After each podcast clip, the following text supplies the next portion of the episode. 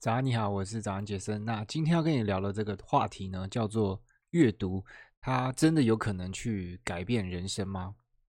那不知道你有没有看过一种这种文章的标题，就叫做啊，这五本书啊，改变我的人生。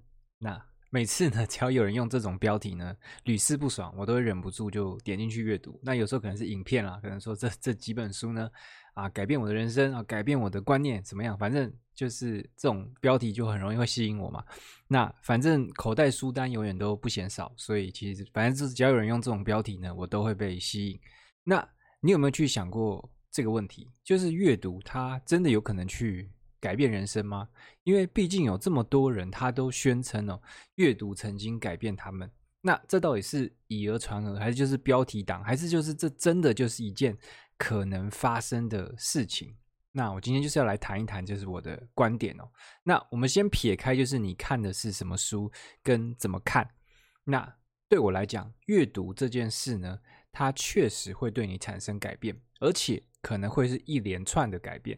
而促成这些改变的，它的核心呢，来自于一个心理学的理论哦，它叫做认知失调啊。英文我就不念了，不太会念。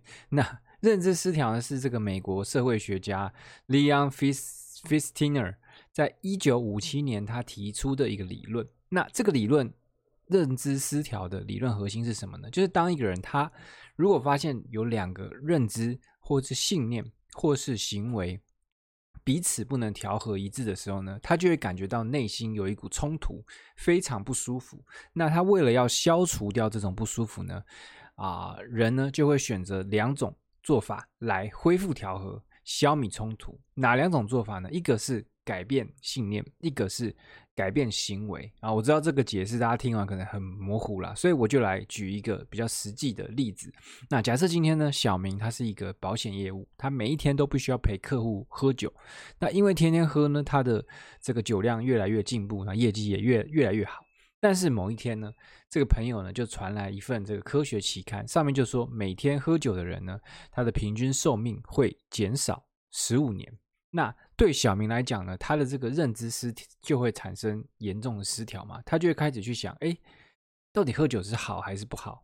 那他在心中就会有一个强烈的冲突，必须要去消弭，所以他这时候会做出两种选择，一种是改变信念，他就会想说啊，喝酒没那么可怕啦，这就是一个伪科学嘛。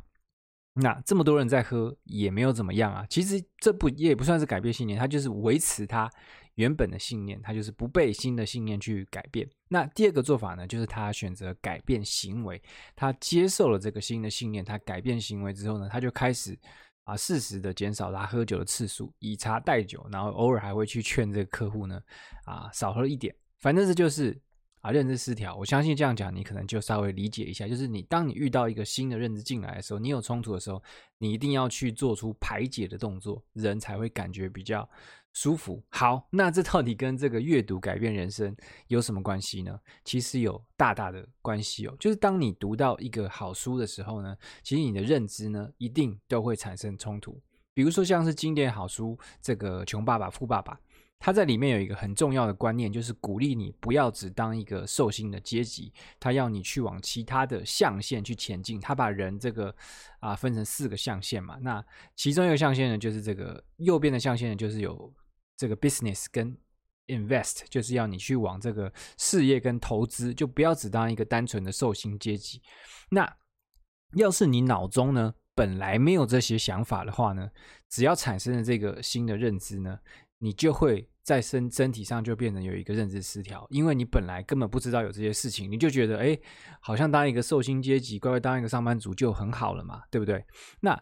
一旦你产生了这个认知失调之后呢，人他就必须要做出选择。那这个选择就是我前面讲的，你到底是要改变你的行为去跟上新认知，还是把这个新认知挡在门外，然后找一个理由说服自己说啊，这个新认知不靠谱啦。这个这个作者呢，就是为了要让这本书卖得好才这样写这种啊这种。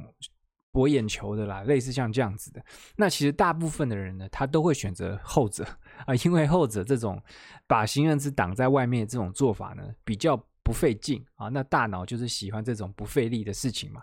但是呢，如果你没有把书放下，你开始阅读越来越多好的书之后呢，你就会发现，哎，不对，不靠谱的好像是自己，哎，因为有太多比自己都还要厉害的人呢，他们都在说这些新的认知才是对的，对不对？所以呢，你终于啊、哦、决定好，那我这一次尝试看看，我不要改变我的认知，我不要拥抱我旧有认知，我这次要尝试去改变行为。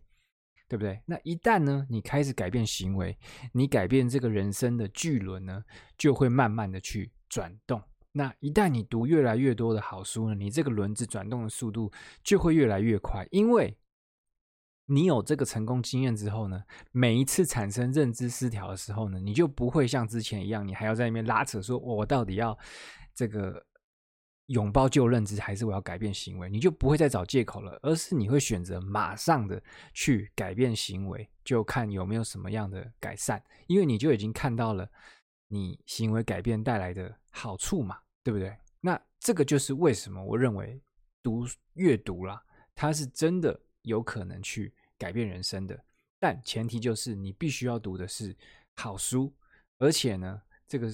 书中提供的新认知呢，你必须要接受，然后去改变你自己的行为。好，那如果你相信书中自有黄金屋，我告诉你，这个就是黄金的所在之处。好，那这就是今天的内容。那如果你喜欢的话呢，欢迎在这个帮我留一个五星的评价。那如果你在 YouTube 看到呢，也可以在下面随便帮我留个言，或者是定位、按赞都可以。就这样喽，拜拜。